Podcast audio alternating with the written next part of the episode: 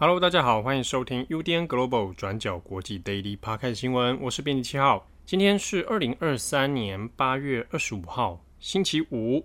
今天的 Daily Podcast 新闻要来更新两条，一个呢，我们会来继续追踪一下关于瓦格纳集团普里格金事件的后续。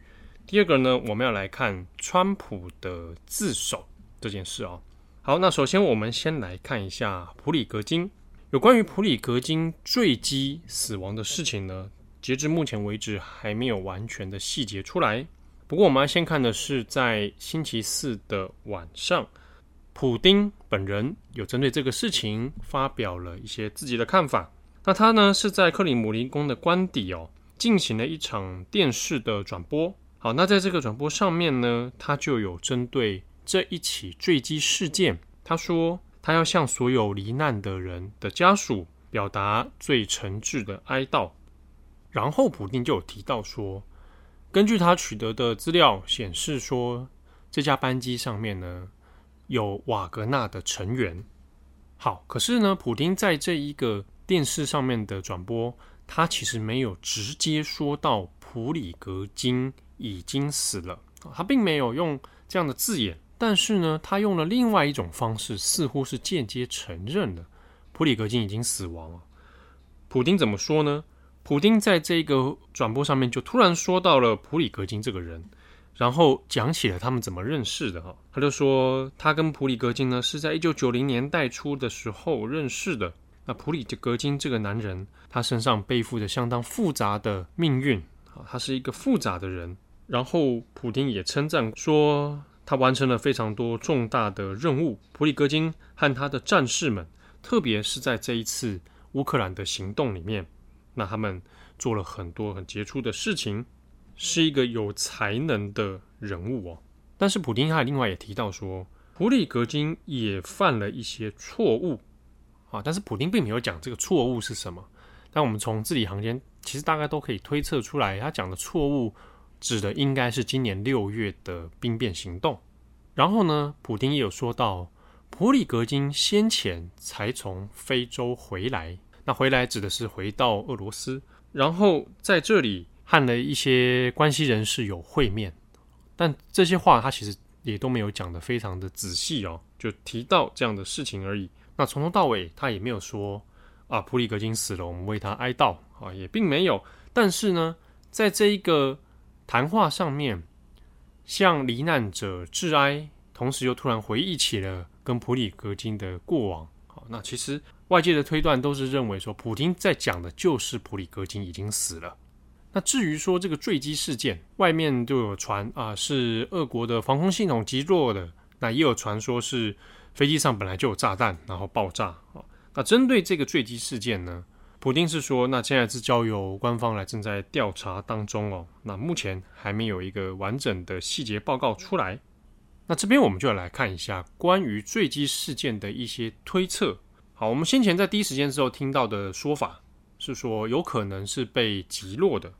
不过呢，我们现在看哦，像《华尔街日报》还有美国的一些情报单位哦，以及英国的一些内情人士的说法，现在综合起来呢，认为说有可能其实是飞机上面本来就有爆裂物，是在飞机上面发生了爆炸。那至于这个原因，他其实也没有做很细节的讨论哦。那当然，就可能之一就是上面原本有一个炸弹。好，所以现在看起来推测的方向啊，在飞机上面发生爆炸的可能性比被击落的可能性稍大。好，那以上是关于普里格金的坠机死亡事件，后续我们会再做一些追踪。第二个，我们来看一下美国前总统川普。那川普呢，官司缠身。那现在在八月二十四号的时候。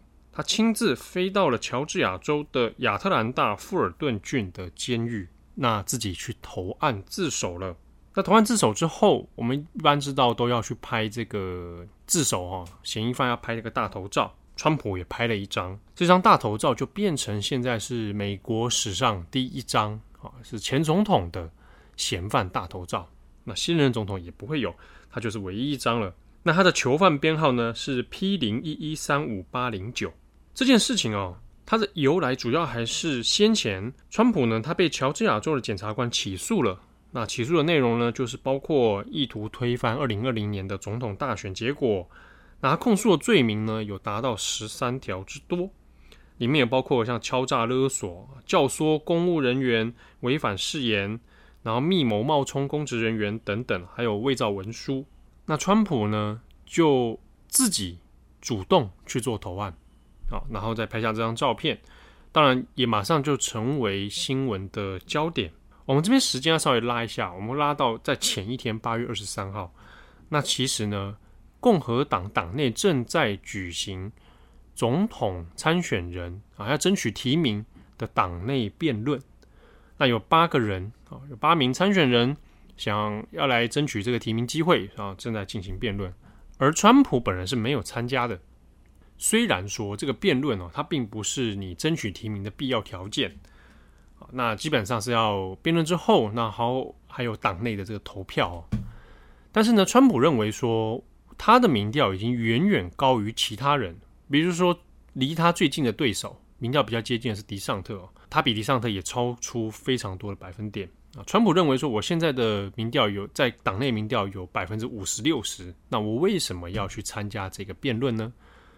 所以在八月二十三的时候呢，川普是决定不参加，然后他去上了另一个网络节目。这个节目呢，以前是在 Twitter 啊，现在讲的 X。Twitter 上面的一个网络节目，那主持人呢，就是之前福斯新闻的 Talk Show 新闻脱口秀的主持人卡尔森，还接受卡尔森的专访，然后在 X 上面来播出啊。那当然，这个这个场景看起来是过去呢，川普被他的账号在 Twitter 上是被封禁的，那现在他已经解禁，然后呢，又出现在 Twitter 上面的这个网络节目。那他就在节目上面呢，来讽刺这些党内参加初选的人啊。就每一个人都抓出来点，逐一的点名来炮轰他们。那川普的说法是说，我根本就不需要参加这个辩论会哦，因为大家都知道我是谁，大家都知道我的政绩有多么的成功。我为什么呢？要去坐在那边一两个小时，然后呢，被这一些根本不应该参选的人来骚扰我？好，然后在节目上呢，他也就针对各种时事啊，当然这个起手式一定是一定是先打拜登啊，打完拜登之后。再把这些党内的对手啊，也逐一轮番的炮轰一轮哦。那当然，他打最凶的还是迪尚特啊。那以前的这个副手彭斯，他当然也没忘记，这个也是酸了彭斯一顿。好，那在这个事件之后，隔天他就是有一个自动投案的这个事情哦。那就连着两天，他的新闻焦点。都聚焦在他的身上。好，那川普去投案之后，他其实呢，在拍完照片，然后采集指纹，那这个大概二十分钟多后，他就交保了，就离开。离开之后呢，他也有接受媒体的采访，那就说我自己虽然是投案，但是他没有做错任何事情。然后呢，当然他就有一贯的说法，说这个呢，对美国来说是非常悲伤的一天。啊，它不应该发生的。我们呢，应该可以去挑战选举。那川普呢，也还是再一次强调哦，二零二零年当时的大选仍然是一个被操纵的选举。好，我自己呢，完全没有做错事。好，不过这边也补充一下，就是去投案这件事情呢，然而当然不止川普本人，还有其他啊，就是川普阵营的盟友，也就是在这一次乔治亚州的案件里面被起诉的人。啊，总共有十八位，那会去投案呢、啊？当然，这其实也还是有一些技术上的考量哦。因为在八月十四号的时候啊，那当地富尔顿郡的检察官他就有说明哦，包含川普在内的十九名被告，如果没有自首的话，那就会发出逮捕令。那照片也出来了，我们看看出来之后对舆论的效应和外界的说法。是怎么来看这个事情的？那 BBC 那他也有做了一些访问，好，那主要就就来询问共和党内的选民自己怎么看。那其实我们再比较一下各家，包含美联社、路透社针对共和党选民的看法哦，也是蛮两极的。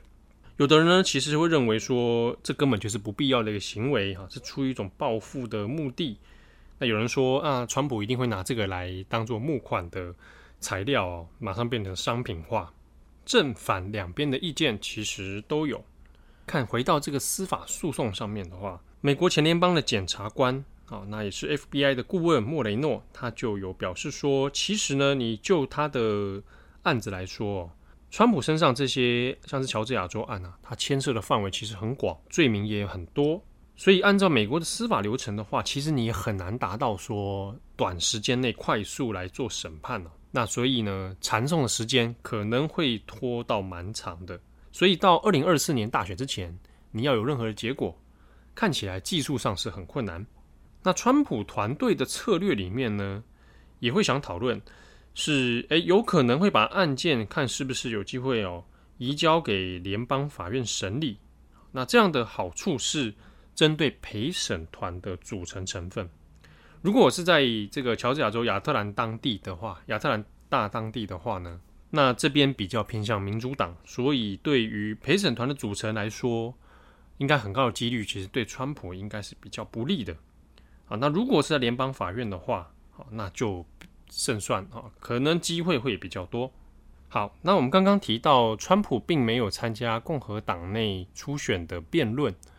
那我们目前也不知道说，因为辩论接下来还会有好几场，那川普是不是每一场他都不参加？